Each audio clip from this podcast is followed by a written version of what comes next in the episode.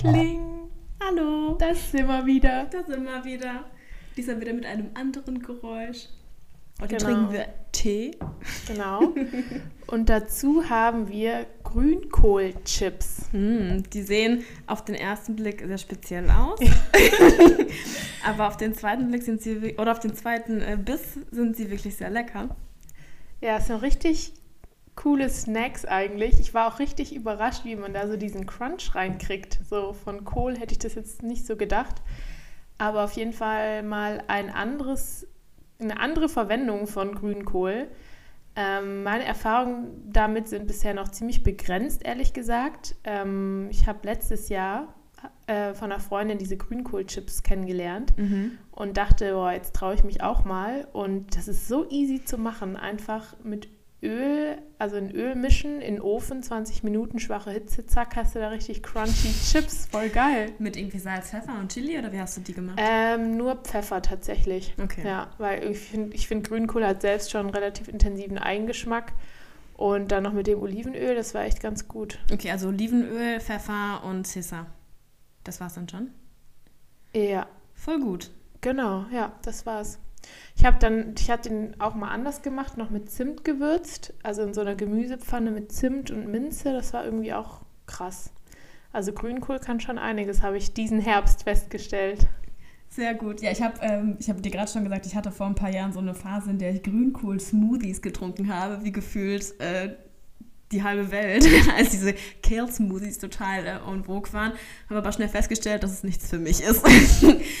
Grünkohl hat einfach einen super intensiven Eigengeschmack und ich finde, ich glaube, da, vielleicht bin ich da auch ein bisschen zu deutsch, aber für mich gehört Grünkohl primär in so sehr deftiges Essen, wie man das so Ja. aus der November-Dezember-Zeit kennt. Ja. Ja, ich kannte das tatsächlich gar nicht in diesem klassischen Gericht. Mit, mit was ist man das? Wurst irgendwie? Oder? Ich meine mit Wurst, ja. Ich glaube, man kocht es so mit Wurst und Speck, Ja, aber ich, ich bin mir da auch nicht ganz sicher. ja, stimmt. Das ist aber echt so bodenständige deutsche Küche irgendwie, Ja, ne? Ja, das stimmt. Grünkohl, krass, ja. Ja, gut, so viel dazu. So viel dazu. Ich wollte gerade probieren, eine fancy Überleitung zu machen, aber ich, ich glaube, sie vielleicht gelingt es mir vielleicht auch nicht. Ich wollte sagen, dass es auch immer eine, äh, eine sehr bewusste Entscheidung ist, ob man Grünkohl mag oder nicht, beziehungsweise ob man es kauft oder nicht. Und da sind wir auch schon äh, beim Thema für heute. Wir wollen heute über Entscheidungen treffen und das ist ein super großes Thema, aber wir dachten uns, das ist ähm, auch angelehnt an unsere vorletzte Folge, an die Folge Leben nach dem Masterplan. Und weil wir beide selber gerade in so Phasen sind, in der extrem viele Entscheidungen getroffen werden müssen oder aber auch in denen Entscheidungen für uns gefällt werden, einfach ein spannendes Thema ist, sich mal mit der Frage auseinanderzusetzen, wie wir Entscheidungen treffen, ähm, ob wir eher Bauchgefühl-Menschen sind oder aber sehr rational denkende Menschen und ähm, ob wir Entscheidungen davon abhängig machen, ob sie quasi nur uns etwas angehen oder aber ob wir da so andere Komponenten, sprich andere Personen auch noch mit einbeziehen. Ja. Genau, ja, sehr schöner Wrap-up des Themas. Ähm, kann Vielleicht- ich gar nichts hinzufügen. Vielleicht einmal direkt an dich. Kannst du dich an eine Zeit erinnern oder an eine Situation erinnern in der letzten Zeit, in der du eine Entscheidung treffen musstest? Ständig. die Zeiten gab es ständig und die gibt es irgendwie auch ständig. Und ähm, wie du auch meintest, wir sind beide gerade in einer Phase, in der einfach wahnsinnig viel passiert, in der viele Veränderungen anstehen. Und ähm, da ist gefühlt jeden Tag irgendeine Entscheidung, die getroffen werden kann, getroffen werden muss. Und das sind dann auch irgendwie im Moment nicht kleine Entscheidungen, sondern schon auch welche, die ähm, ja, einen, größeren Einfluss auf unseren Alltag wahrscheinlich haben werden, sei es ähm, ja, Berufswahl, ähm, generell, wie es jetzt weitergeht, in was für Zeitabschnitten, in welcher Location. Ähm, ja, die Freiheit, die bringt auf jeden Fall auch mehr Entscheidungen mit sich, also die, die Wahlfreiheit. Ähm, da muss man auch mehr Entscheidungen treffen und äh, ich muss ehrlich sagen, im Moment ist es für mich eher, ich empfinde es gerade nicht als, als ein an, angenehmes Gefühl, Entscheidungen Ja. treffen zu können, sondern es ist für mich im Moment eher ein Druckfaktor, weil es einfach, genau, die Größe der Entscheidungen, die Menge der Entscheidungen ist gerade irgendwie so ein bisschen, puh, Ja.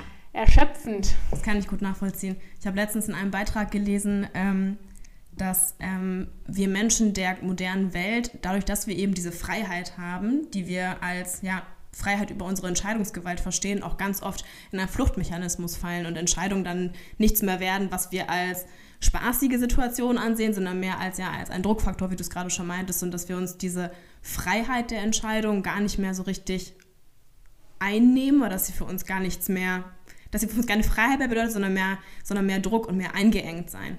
Ja. Genau, und da auch nochmal anknüpfen vielleicht an unsere erste Folge, weil der Gedanke ist mir auch immer wieder gekommen, dass das ja auch, dass der empfundene Druck, Entscheidungen zu treffen, ähm, kommt ja auch aus einer gewissen Erwartung, nämlich die richtige Wahl zu treffen. Ja. Und da ist schon wieder so dieser Optimierungsgedanke dann drin. Also es geht nicht darum, irgendeine Entscheidung zu treffen, sondern man will die richtige treffen. Und ja. wenn man die noch nicht kennt, dann ist es eher stressig als schön. Das ist ein äh, sehr guter Punkt, daran würde ich mal direkt anknüpfen. Es gibt einen Band, der beschäftigt sich explizit mit der Psychologie der Entscheidungen. Das ist von Universitäten der Universität Lüneburg äh, rausgebracht worden, 2017. Und die äh, beschreiben den Gegenstand der Entscheidungsforschung als Situation, in denen sich eine Person zwischen mindestens zwei Optionen für eine entscheidet. Also eine Option gegenüber einer anderen oder mehreren präferiert. Und das ist anwendbar auf Optionen oder aber auf Handlungen. Also Optionen können sowas sein wie, welche Wohnung möchte ich nehmen, welchen Kauf möchte ich tätigen, nehme ich heute die Bio-Banane oder nehme ich die normale Banane. Und Handlungen können sowas sein wie, fahre ich lieber in den Urlaub nach Mallorca oder aber fahre ich lieber in den Urlaub nach Frankreich. Dass man quasi permanent vor Entscheidungen steht und dass aber ein Entscheidungsprozess im Sinne des Prozesses auf etwas bezogen wird, wo ich mich aktiv mit dieser Frage auseinandersetze, was wie möchte ich meine Entscheidung treffen? Also eingeteilt in die Situation, in die Bewertung des Ganzen und dann nachher in die, in die Entscheidung, die ich treffe und diesen Prozess zu begleiten. Das ist so forscht, also Gegenstand der Entscheidungsforschung. Ich finde, das ist super spannend, weil gerade diese Judgments nennen sie es, diese Entscheidungsprozesse, die, die Bewertungen, die in, die in dem Ganzen stattfinden, sind so vielschichtig und bestehen aus so vielen Komponenten, dass ich mich manchmal frage, wie man das mit seinem Unterbewusstsein ausmacht. Weil ich merke, dass ich, wenn, wenn ich Entscheidungen treffe, vielleicht mal kurz auf mich bezogen, geht das ganz oft davon, also ist das ein Zusammenspiel aus Überlegungen, die ich treffe und gleichzeitig aus einem Bauchgefühl. Und dass aber so viel in mir passiert, dass ich manchmal gar nicht richtig nachvollziehen kann, wie ich zu einer Entscheidung gekommen bin. Das heißt, du kannst am Ende, wenn du die Entscheidung triffst, nicht mehr differenzieren, ob das jetzt der Kopf war oder der Bauch. Ja, bei mir vermischt sich das ganz, ganz oft. Ich glaube, ich habe anfangs, wenn ich vor einer Situation stehe, ich finde, Wohnung ist ein gutes Beispiel ähm, man hat die Wahl zwischen zwei Wohnungen oder die Wahl zwischen einer Wohnung in dem und dem Stadtteil und die Wahl zwischen einer Wohnung in einem anderen Stadtteil. Und klar, das spielt super, da, da, ich finde, das spielt so, da spielen auch Gefühle mit ein. In welcher Wohnung habe ich das Gefühl, würde ich mich wohler fühlen oder mit welcher Situation würde ich mich wohler fühlen? Was ist, was ist näher zum Arbeitsplatz? Das ist ein sehr rationaler Gedanke, aber das sind alles so Gedanken, die sich irgendwann bei mir oder auch Gefühle, die sich irgendwann so sehr vermischen, dass ich am Ende gar nicht mehr konkret runterbrechen kann, was genau jetzt zu der Entscheidung geführt hat. Ja, und das finde ich eigentlich ganz spannend, wenn man da mal so hinterblickt, so wie treffen wir eigentlich diese, diese Bewertung, diese Judgments, die dahinter liegen, welche Entscheidung getroffen wird. Ich finde, das ist super interessant. Ja, das stimmt, das finde ich auch. Und das habe ich bei mir auch schon mehrfach beobachtet, weil ich auch einfach, ja, für mich selbst eine super interessante Frage finde, bin ich ein Kopf- oder ein Bauchmensch?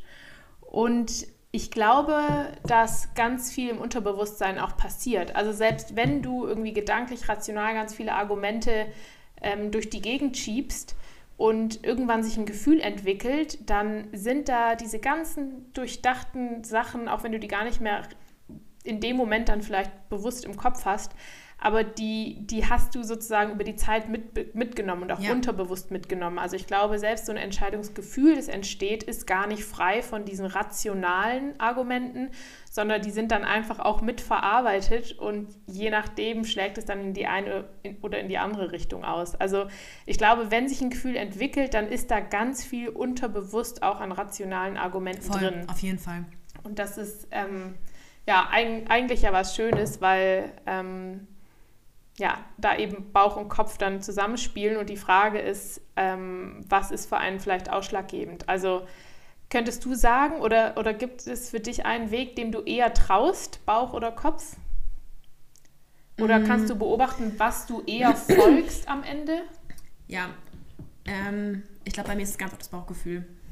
Bei mir hängt ganz viel davon ab, wie fühle wie fühl ich mich mit der Situation. Ich glaube, es gab schon viele viele, viele Entscheidungen in der Vergangenheit, die rational wahrscheinlich besser gewesen wären, aber bei denen das Gefühl einfach nicht gestimmt hat. Und ich, zum Beispiel? Zum Beispiel die Entscheidung damals nach Berlin zu gehen. als ich vor knapp, vor mehr als zwei Jahren mich dazu entschieden habe, nach Berlin zu gehen, hat eigentlich alles andere für den Standort Hamburg gestimmt. Also eigentlich war damals die, die, die, die Frage zwischen Berlin und Hamburg. So, ich hatte in Hamburg hatte ich sogar ein Jobangebot, ich hatte sogar eine Wohnung gehabt und das waren alles eigentlich Optionen, bei denen ich gesagt hatte, hey, das ist eigentlich attraktiver als das, was ich in Berlin habe, weil ich hatte nur einen Studienplatz, ich hatte bei weitem noch keine Wohnung und ähm, auch so vom Umfeld her wäre es in Hamburg sicherer gewesen. Und trotzdem dachte ich mir, hey, ich wollte immer nach Berlin. Und das hat mir so ein bisschen mein mein Bauch hat mir gesagt, du solltest genau diese Entscheidung jetzt gerade treffen. Ja. Und mhm. ich bin mhm. so froh, dass ich es gemacht habe am Ende. Mhm. Ja. Ja, also ich, ich, ich höre da schon meistens eher auf mein, auf, mein, auf mein Bauchgefühl. Was einem auch manchmal im Weg stehen kann. Also ich merke auch, dass gerade wenn diese, wenn man im Prozess kommt des Abwägens, also auf was möchte man jetzt eher hören, weil die, wie wir gerade schon gesagt haben, die rationalen Argumente sind ja trotzdem im Kopf. Man hat sie ja trotzdem aufgelistet. Und wenn einem aber das Bauchgefühl sagt, hey, mach eigentlich was anderes und die nachher einander entgegenstehen. Das ist manchmal ein schwieriger Prozess, sich quasi gegen das Rational zu wenden und so, hey, nein, eigentlich fühle ich mich eher nach der anderen Option, nach, dem, nach der anderen Entscheidung und das fühlt sich so, als würde ich das jetzt mal unbedingt machen wollen. Ja. Ja, es gibt bestimmt auch viele Menschen, die entweder ihr Bauchgefühl gar nicht wahrnehmen oder sich dann halt andersrum entscheiden. Also dann auch quasi diesen, das ist ja, das ist ja genau die Krux eigentlich an Entscheidungen, wenn eben Kopf und Bauch vermeintlich gegeneinander stehen und man sich dann für eins entscheiden muss, so ungefähr. Ähm, weil wenn es immer alles so wunderbar miteinander einhergehen würde, wäre ja super. Aber ähm, genau, das ist ja das Schwierige an Entscheidungen und dass man sie oft nicht treffen kann, weil man eben diese verschiedenen Ströme hat und seien es Argumente, also quasi rationale Argumente, die irgendwie einander gegenüberstehen oder halt Gefühl und, und ja, rationale oder ja, Kopf, Bauch und Kopf. Ja. Ist das für dich ein stressiger Prozess oder macht Entscheidungen treffen Spaß? Die Entscheidung zu treffen macht Spaß. Die richtige Entscheidung zu finden macht keinen Spaß. Ja. Also Entscheidung treffen macht mir Spaß, wenn ich vermeintlich weiß, was zu entscheiden ist. Ähm, weil Entscheidungen, finde ich, äh, äh, vereinfachen oft den Prozess. Ähm, aber dieses Gefühl, nicht zu wissen, wie ich mich entscheiden soll, das finde ich äh, unangenehm. Und ähm, das ist bei, also dieses unangenehme Gefühl ist bei mir aber auch stark damit verbunden, mit meiner eigenen Erwartungshaltung, ich muss mich jetzt entscheiden, ja. aber ich kann es gerade nicht. Und das ist der eigentliche Stressor für mich. Ähm, und wenn ich sagen kann, hey, da ist eine Entscheidung zu treffen, kann ich gerade nicht, ich kann es aber auch noch liegen lassen, muss jetzt auch nicht entschieden werden, dann ist in Ordnung. Das ist tatsächlich eine Sache, die die Autoren auch in dem Buch nennen, dass Menschen aufgrund des Stresses eine Entscheidung zu treffen, also dieser, dieser, dieser, dieser, Fakt, dieser Stressfaktor entsteht eben dann, wenn sie, das, wenn sie das Gefühl haben, ich muss eine Entscheidung treffen, dass sie dann dazu tendieren, zu prokrastinieren. Und dass dann eigentlich dieser vicious Circle anfängt von, sie sind gestresst, weil sie eine Entscheidung treffen müssen, schieben es aber auf die lange Bank, weil sie sich nicht trauen und dann ist eigentlich, schlägt dieser Stress noch auf andere, auf andere Lebensbereiche über und ist dann so emotional und so gefühlsvoll aufgelastet, dass am Ende die Entscheidungstreffung sehr, sehr schwer fällt. Ja. Ja, kann ich mir gut vorstellen. Ich finde auch, also wenn wir nochmal darauf gehen, dass ähm, im Bauchgefühl irgendwie vielleicht auch viele unterbewusste Argumente so verarbeitet wurden, die das Gefühl irgendwie dann beeinflussen. Ähm, irgendwie hatte ich eben den Gedanke, krass, dann ist ja eigentlich alles, was wir nur denken, also unser Gehirn ist, verarbeitet ja nur einen Bruchteil dessen, was an Informationen zur Verfügung steht. Ähm, eigentlich ist doch dann das Bauchgefühl immer, also das zieht ja dann, bezieht ja immer mehr Informationen ein, als man aktiv im Kopf als haben man, kann. Als man eigentlich quasi aufschreiben könnte genau, als Gedanken. Genau. Ja. Und gleichzeitig, also insofern dachte ich gerade, hey cool, eigentlich ist das Bauchgefühl doch dann viel valider, so als Entscheidungs- treffende Instanz irgendwie, weil da einfach viel mehr Information verarbeitet wurde. Und gleichzeitig ist aber natürlich da auch die Gefahr, dass da Einflussfaktoren eine Rolle spielen, die man eigentlich in der Entscheidung gar nicht haben will. Sowas wie Ängste oder wie Vorerfahrungen, die aber gar nichts mit der aktuellen Situation vielleicht zu tun haben, aber so emotional da damit gleichgesetzt werden oder so. Insofern vielleicht doch nicht so einfach zu sagen, das eine ist irgendwie viel, viel sinnvoller als Entscheidungsinstanz so als das andere. Ja. ja, ist wahrscheinlich wirklich die Mischung. Es wäre viel einfacher, wenn Menschen sich nur darauf beziehen könnten, was gerade situativ gegeben ist. Aber dadurch, dass wir ja auch so einen Vorkompass haben an, wie du gerade schon meintest, Erfahrungen und auch an Erlebnissen, die, diesen, die unser Erfahrungsspektrum speisen, wird es viel, viel schwieriger, Entscheidungen zu treffen, weil sie immer vorprogrammiert, also nicht vorprogrammiert sind, das nicht, aber so sehr vorbelastet sind. Mhm. Ja. Kommen wir zu dem Thema des freien Willens. Thema des groß. freien Willens. Gibt's nicht. Glaube nee. ich auch nicht. Aber ja, eine andere Frage, die ich, die ich mir noch gestellt habe. Glaubst du, oder vielleicht, genau, vielleicht mal allgemein, glaubst du, dass Menschen, wenn sie Entscheidungen treffen, das stark von anderen Menschen abhängig machen oder sind es immer eigene Entscheidungen, die sie treffen? Also ich meine jetzt nicht im Sinne von, werden sie beeinflusst, aber wie treffen Menschen Entscheidungen? Immer im Bewusstsein, das tangiert man mit Menschen in dem und dem Sinne? Oder aber werden Entscheidungen getroffen, ohne dass das Wohl der anderen mitbedacht wird? Oder auch das Weh? Wie ist es denn bei dir? Es ist schwierig, also eine schwierige Frage. Es ist mal so, mal so. Ja. Das kommt so ein bisschen darauf an, wie nah mir die Person steht. Das heißt, eine Entscheidung steht bevor, die ja dann wahrscheinlich in der Sache erstmal dich betrifft, sonst müsstest du es vielleicht nicht vorrangig entscheiden, genau, ja. aber die dann Auswirkungen auch auf andere Menschen hat. Und je enger dir die Person steht, desto eher beziehst du diese Person in deine Entscheidung mit ein. Ja, auf jeden Fall. Okay. Ja, würde ich schon so sagen. Meinst du jetzt quasi im, in deinem Entscheidungsprozess, dass du überlegst, welche Folgen hat es für die Person oder dass du dann wirklich aktiv in den Austausch auch mit den Personen gehst? Nee, mehr in dem Prozess meiner Entscheidungsfindung. Also was für Gedanken mache ich mir in Bezug auf die andere Person? Antizipiere ich quasi die Gefühle oder die Emotionen, die das in ihr auslösen könnte? Oder aber mache ich mir aktiv Gedanken darüber, okay, wie könnte das auf die Person wirken? Oder ist es mehr, also inwiefern beeinflusst das meine, Entscheid meine die Entscheidungsfindung? Ja. Ja, ich glaube auch, da gibt es das ganze Spektrum, aber ähm, da kann man vielleicht auch nochmal trennen. Also ich, ich kenne auch den, das Gefühl oder den, den Gedanke, ähm, hey, wen, wen betrifft es jetzt mhm. noch und inwiefern muss es, sollte oder will ich, dass es meine Entscheidung beeinflusst oder nicht.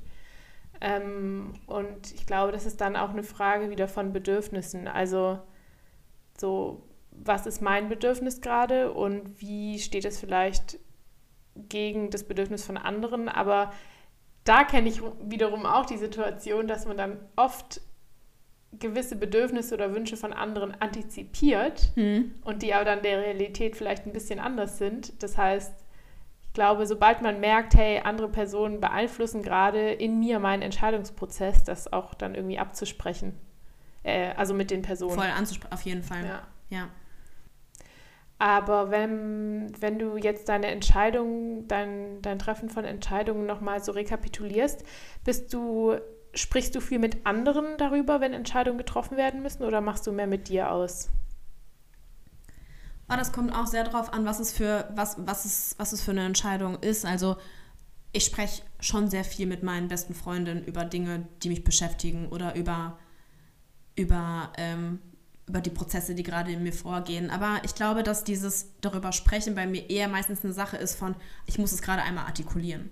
Also ich, ich gehe selten zu Leuten und frage, hey, was für einen Rat hast du? Irgendwie, ich weiß, dass ich Entscheidungen mehr mit mir selber ausmache und nicht so sehr nach Rat frage, sondern mehr dann Gehör dafür haben möchte, dass ich es einmal für mit meinen, mit meinen besten Freundinnen quasi nicht bespreche, aber denen das einmal aufzeige, hey, das sind gerade meine Gedankenschlösser, die habe ich, da und da muss ich eine Entscheidung treffen oder da und da steht gerade bei mir ein Wechsel an.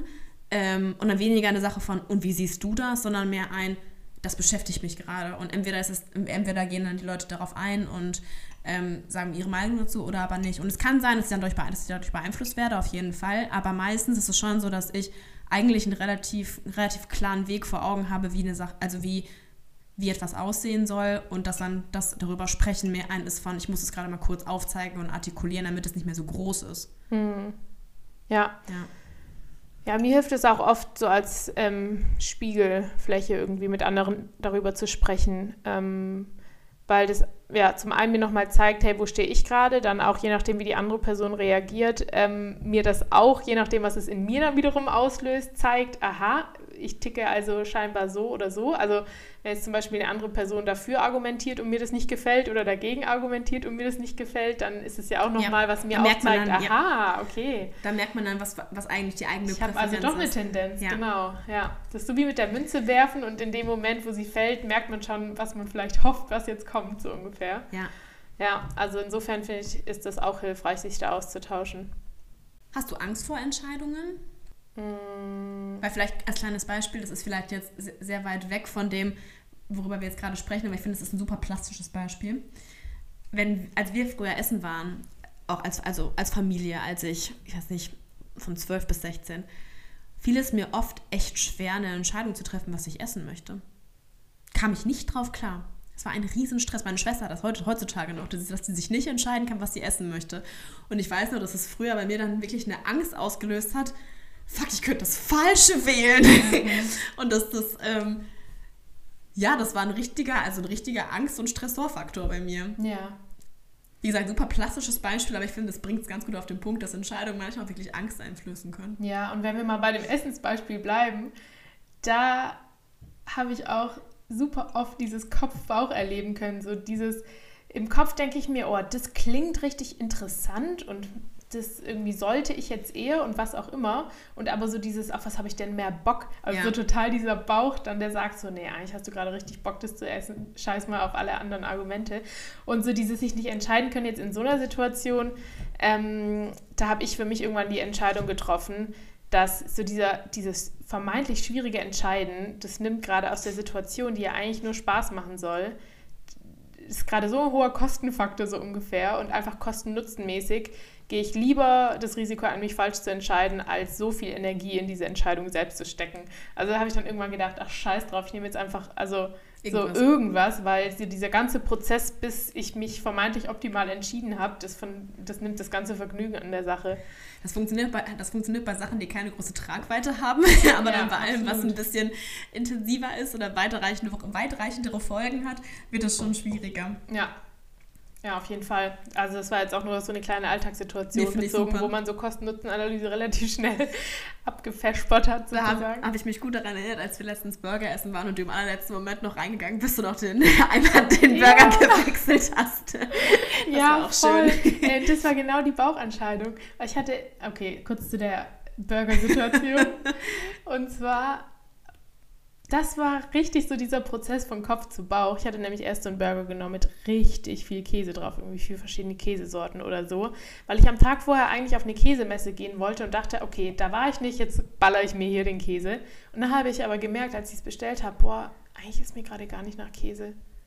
Jetzt irgendwie da so, so mächtig mir das, boah, nee, ich habe einfach dann bauchmäßig gemerkt, nee, ich habe jetzt mehr Bock auf Guacamole, Süßkartoffeln. Und dann dachte ich so, okay alright, dann ist es das. Wäre jetzt aber auch nicht, weißt du, wäre ja, ja. niemals reingegangen, wenn der schon gemacht oder bestellt oder was worden wäre und hätte gesagt, ich hätte übrigens doch gerne den anderen. So, das war noch im Rahmen des, okay, ich kann doch nochmal umschwenken, dann mache ich es auch, aber ich hätte mich genauso dann über den Vier-Käse-Burger gefreut. Also ja. das wäre kein Ding gewesen. Voll. Ich finde das immer, also was heißt immer lustig, aber mir fällt auf, dass du oft äh, wenn, wir, wenn wir was essen gehen oder irgendwo was bestellen, fragst, wisst ihr schon, was ihr nehmt? Echt? ja. Ja, also es ist mir letztens, ist mir letztens aufgefallen, dass es auf so eine, also ich weiß nicht, ob das was damit zu tun hat, ich glaub, wie du dann eine eigene Entscheidung abwägst. Nee, ich glaube, ich, glaub, ich habe dann schon meistens schon entschieden, weil ich okay. mittlerweile echt schnell bin beim Entscheiden okay. eigentlich bei so Essenssachen und dann eher schnell bestellen will. Okay. okay. ich glaube, das ist eher so das. Macht mal hin, Leute, ich will bestellen. Wisst ihr schon, ich will bestellen. Ja. Ach ja. Zurück zum Thema, wir verlieren uns ein bisschen. Ähm, hast du noch eine Frage? Hast du schon mal eine Entscheidung letzten Endes falsch getroffen in deinen Augen? Ja. Ja. Ja. Ähm, tatsächlich auch wieder eine Ortentscheidung. Irgendwie spielen Orte bei mir eine sehr große Rolle. Nach dem nach, nach der Schule damals, darüber hatten wir auch schon mal gesprochen hier im Podcast, habe ich mich dazu entschieden, nach Münster zu gehen.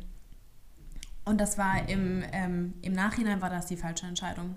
Ich hatte damals die Möglichkeit oder die, die Alternative, nach Bonn zu gehen.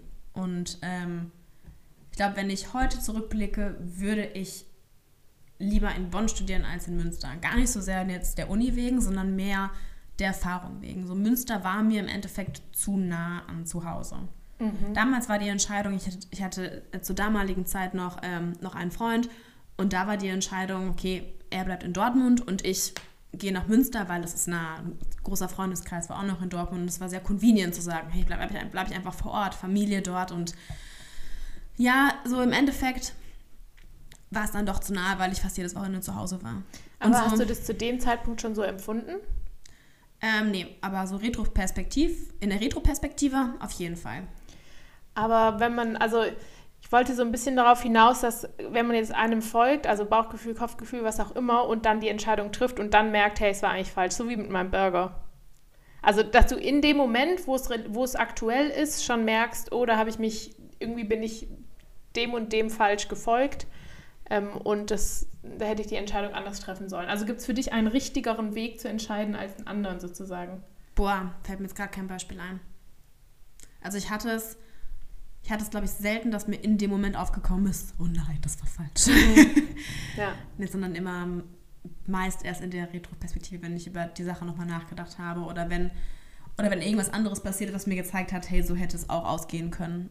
Aber weniger, dass ich in dem Moment selber dann eine Entscheidung bereue. Da bin ich meist schon ziemlich, ziemlich standhaft und kann mich ziemlich gut auf mein Gefühl, wir sind wieder beim Gefühl, auf mein Gefühl im Vorhinein äh, verlassen. Ja, okay. Ja. ja.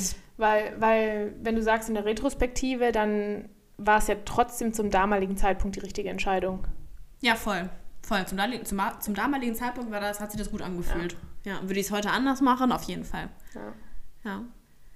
Auf der anderen Seite könnte man da jetzt natürlich auch fragen, ne, wer dann trotzdem alles so gekommen, wie es jetzt gerade ist. Glaube ich ja, auch nicht. Also, aber dann kommt man so in diese Hätte-Hätte-Fahrradkette-Spiralen. Das stimmt.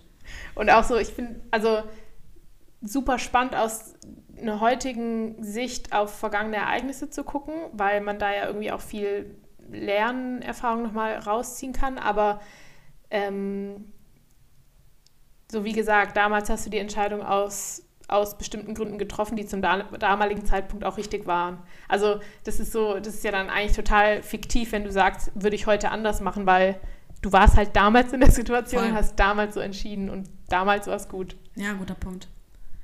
Ja. Du wolltest gerade was fragen. Wie es bei dir ist. Ob du äh, zusätzlich zur Burgersituation noch, noch Situationen hast, in, der, in, den, in denen dir dem Moment aufgekommen ist, boah, müsste ich jetzt anders machen sollen. Hm, bestimmt. Aber warte, mir fällt gerade noch zur Burgersituation ja, gerne. ein. So, Nochmal zu der Frage, wenn ich euch frage, ähm, ob ihr schon wisst, was ihr esst. Das könnte natürlich auch wieder so ein Motiv sein von... Ähm, also spiegeln. Also indem ich von euch höre, was ihr esst, dass es für mich ein guter Spiegel ist, festzustellen, auf was ich Bock habe. Also ob ich dann auch darauf Bock habe oder uh, nicht darauf Bock habe. Schöner Gedanke. Weißt du? Mhm. Also allein durch dieses Austauschen, ja. ich für mich selber merke, ah, okay, ja, nein. Ja, ja, guter mir Punkt. gerade nur noch zu, zusätzlich. Hast du, diese, hast du dann diese Gedanken? Nö, nicht, nicht bewusst. Ist mir nur gerade eingefallen, könnte vielleicht. Ja, das kann gut das sein. Das werde ich mal beobachten. Beobachte das mal. Beim nächsten Burger.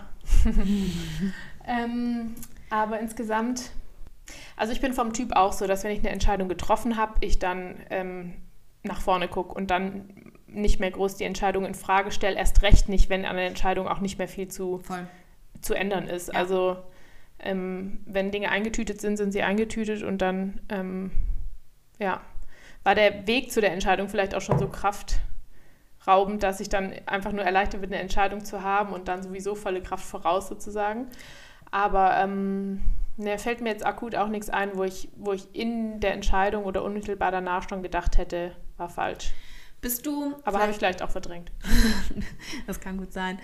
Ähm, vielleicht nochmal zurück zu dem, was ich ganz am Anfang vorgelesen habe. Da wird ja auch gesagt, dass Menschen in diesem Prozess der Optionenauswägung auch weiter nach Optionen suchen können. Also dass man quasi versucht, möglichst viele Optionen an Land zu ziehen, um sich am Endeffekt für das eine zu entscheiden oder aber die Entscheidung so lange rauszudrücken, bis man sie dann irgendwann treffen muss. Mhm. Bist du jemand, der Optionen, alle Optionen aussichtet? Oder bist du jemand, der sagt, okay, ich habe die und die Seite und am Ende wird es wahrscheinlich diese? Oder bist du quasi so ein bisschen, ich will jetzt nicht sagen, Raupe nimmersatt, aber sucht, bis das Bestmögliche gefunden ist?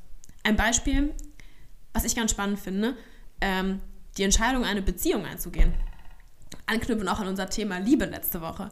Ähm, ich finde, das ist auch eine Entscheidung, eine Beziehung einzugehen. Und es gibt gerade irgendwie, wahrscheinlich auch wieder Großstadtbubble, aber einfach sehr viele Arten von Beziehungen, wo so viele Optionen gecastet werden, dass man sich am Ende nicht auf eine festlegt. Oder weil man sich nicht auf eine festlegen möchte, werden viele Optionen ausgetestet und mhm. probiert und ja, ob das eine Art von Torschlusspanik ist oder eine Art von, hey, ich habe Angst, mich auf irgendwas Festes einzulassen. Und das ist, finde ich, wie gesagt, auch eine Form von, ich möchte keine aktive Entscheidung treffen und deswegen suche ich so viele Optionen, bis ich am Endeffekt einen Pool habe, aus dem ich auswählen kann. Oder aber diesen Pool weiter füllen möchte. Ja, und letzten Endes doch keine Entscheidung triffst, weil du vor lauter Optionen irgendwann ja. gar nicht mehr entscheidungsfähig bist. Ja, was für ein Typ bist du da? Also jetzt gar nicht mehr so auf Beziehung bezogen, ja, sondern mehr Also ich finde, ja, ich finde auch Beziehung ist nochmal so ein eigenes Kapitel für sich, weil ich finde, es ist, oder für mich ist Liebe und Beziehung überhaupt kein Bereich, wo ich verschiedene Optionen gegeneinander abwägen wollen mhm. würde.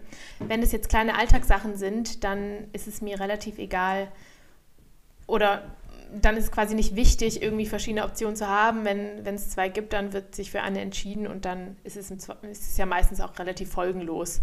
Ähm, aber wenn es jetzt um für mich große Entscheidungen geht, wie jetzt zum Beispiel Job oder Planung der nächsten Monate, dann, dann komme ich schon wieder so in dieses in diesen Optimierungsgedanken, dass ich mir denke, nee, ich, ich will jetzt quasi nicht das nächstbeste nehmen, weil ähm, vielleicht gibt es ja das und das und das, was ich, was ich irgendwie auch toll finde und mir angeschaut haben will und dann eher so, glaube ich, den Gedanke habe von, ich möchte nicht später zurückdenken und dann sehen, okay, da hätte ich vielleicht einfach durch kleine Schritte wie bessere Recherche oder einfach den Blick auch öffnen für andere Optionen, ähm, hätte ich vielleicht auch einen anderen Weg einschlagen wollen. Also ich, ja, je, je größer, je größer das Thema, desto mehr Optionen und, und einfach Informationen auch zu dem Thema versuche ich einzuholen, um eine fundiertere Entscheidung treffen zu können. Das mache ich jetzt ähm, genau in, in Alltagssituationen nicht wirklich. Ja. Ja. Ja, ich glaube, da geht es mir, mir ähnlich. Ich verliere mich dann manchmal in diesem Spektrum aus, wie viele Optionen sollte ich mir, sollte ich mir offen halten und wie viele Optionen sollte ich mir geben. Ich hatte jetzt gerade, oder ich bin gerade in so einer Situation, in der haben wir letztens schon drüber gesprochen, ein neuer Lebensabschnitt bevorsteht. Und ich habe auch im, im Vorhinein daraus extrem viel Recherche gemacht rund um, was will ich eigentlich machen, wo will ich eigentlich hin und mir verschiedenste Optionen nochmal angeguckt, die möglich wären und nachher so ein vier, fünf verschiedene Möglichkeiten gehabt, zwischen denen ich mich entscheiden musste und habe mich im Ende für keine einzige entschieden, sondern lass jetzt irgendwie alles so ein bisschen auf mich zukommen und lass die Entscheidung durch andere treffen, weil ganz oft hängt sowas ja auch, wenn wir jetzt gerade bei Jobs sind, mit irgendwie Auswahlprozessen zusammen, für was wird man eigentlich genommen und mhm. da ist man auch manchmal abhängig von den, von, den, von den Entscheidungen anderer und da fällt es mir zum Beispiel leichter, zumindest zu sagen, hey, ich könnte mir das und das vorstellen, treffe keine bewusste Entscheidung, sondern lass gefühlt einfach alles so ein bisschen mehr auf mich zukommen. Das ist gerade mein Modus von, wie ich Entscheidungen treffe rund um, wie das nächste halbe Jahr zumindest aussieht. Ja, aber damit hast du ja in der Bewerbung Voll. auch schon Entscheidungen genau. getroffen. Und sich ja. dann nicht auf eins festzulegen, ist ja, ist ja eigentlich genau richtig, weil wie gesagt, wenn du es am Ende nicht in der Hand hast und dann dich für aber eins entschieden hast, aber gegen dich entschieden wurde, dann ist es ja auch super unbefriedigend. Also dann hat dir die Entscheidung ja überhaupt nicht nichts gebracht in in diesem konkreten Szenario sozusagen. Ich glaube, wenn es eine Sache ist von, ich würde alles gerne machen, dann schon. Aber ich meine jetzt die konkrete Situation, wenn du jetzt fünf Optionen hast und dich für eine von diesen fünf entscheidest und dann aber von denen eine Ablehnung kriegst. Ach so, meinst du das? Ja, ja, ja. Dann hat ja. dir die Entscheidung ja. für diese eine ah, Option ah, nichts gebracht. Ja, ja jetzt verstehe ich, was du meinst. Insofern ja. ist es ja gut. So, du hast genau die Offenheit, quasi die Entscheidung getroffen, für alle available zu sein. Und dann, wenn du es aber nicht in der Hand hast, es dann trotzdem geschehen zu lassen, ist ja dann genau richtig. Ja. Ach ja, irgendwie super, super, super spannendes, super spannendes Thema, mit dem man sich, finde ich zumindest, echt selten beschäftigt, weil ich finde, dass so Entscheidungen sind so ein Prozess, die in jedem, fast an jedem Tag stattfinden, aber über die man selten reflektiert. Ja, ich reflektiere da nur drüber, wenn ich anfange, unter meinem Entscheidungsverhalten zu leiden. Ja, same. Und gerade ist eine anstrengende Phase, insofern sehr aktuelles Thema, ja. wie man Entscheidungen trifft, ja. Ja. Aber wie geht's dir damit jetzt gerade? Ja, mal so, mal so. Also ich habe eigentlich so ein Grundgefühl von, es kommt alles, wie es soll. Und also ich bin schon, ich würde mich schon als sehr optimistischen Menschen einschätzen. Ähm, und gerade ist aber so eine Phase, wo ich da immer wieder so ein bisschen von runterfall sozusagen, ähm, weil ich ja das Gefühl habe, einfach viele Entscheidungen äh, treffen zu müssen. Ähm, oder ja, gerade diese Informationssammlung und Recherche, das ist auch nichts, was mir Spaß macht, sondern wo ich eben den Anspruch an mich habe, das zu machen. Ja. Und ähm, dementsprechend ist Entscheidung jetzt gerade ein Thema, wo ich, wo ich nicht so gute Gefühle bei habe, wie ich, wie ich haben könnte oder wie ich, wie ich normalerweise habe. Ähm, genau, aber es ist also, es ist, mir ist auch völlig klar, dass es eine Phase ist und dass auch wieder andere kommen. Insofern komme ich da gut durch. Ja. Ich glaube, es war ein gutes, ein, ein gutes Credo und ein gutes, ein gutes Voll der zähe Abschluss. finde ich gar nicht. Ich finde, es war ein sehr positiver Abschluss mit Blick in die Zukunft, wie es, wie es weitergeht. Ja, eh, es geht immer weiter. Wir wollten äh, euch, liebe Hörerinnen und Hörer, ähm, noch einmal darum bitten oder fragen, ähm, Themenvorschläge einzubringen. Also falls ihr ein Thema habt, über das wir in den nächsten Wochen nochmal sprechen, sprechen sollen oder wenn ihr was habt, was euch auf der Seele liegt, freuen wir uns immer über Nachrichten auf unserem Instagram-Kanal oder aber auf die Mailadresse delikatiös.yahoo.com. Wir waren uns beide gerade nicht so ganz sicher. Nein, es ist .com. Genau. Und ich würde sagen, damit schließen wir es ab, oder? Ja. Wir hören uns in zwei Wochen. Genau. Bis dahin kommt gut durch den November. Und äh, wir haben uns auch überlegt, mal so eine Fuck Herbst, Fuck Scheiß Wetter, Fuck äh, Regen und graue Folge zu machen. Und also fuck Corona, darauf, ne? Man darf es ja nicht so laut sagen, aber fuck Corona. wenn ihr Bock drauf habt, könnt ihr uns ja auch vielleicht einen kleinen Hinweis geben. Ähm, wir hätten Bock auf so eine Folge, aber die soll Schickt natürlich uns, auch an euch andocken. Schickt uns eure Sprachnachrichten zu Fuck Herbst. genau. Alright. Macht's gut, ihr Lieben. Und bis bald. Bis bald.